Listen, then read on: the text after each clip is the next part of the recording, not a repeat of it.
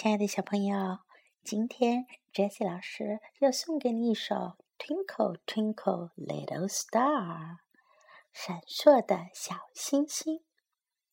Twinkle Twinkle Little Star, how I wonder what you are. Up above the world so high, like a diamond in the sky. Twinkle, twinkle, little star, how I wonder what you are.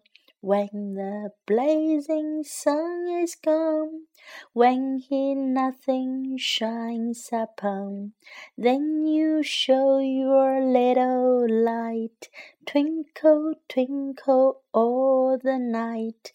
Twinkle, twinkle, little star, how I wonder what you are. Then the traveler in the dark thanks you for your tiny spark.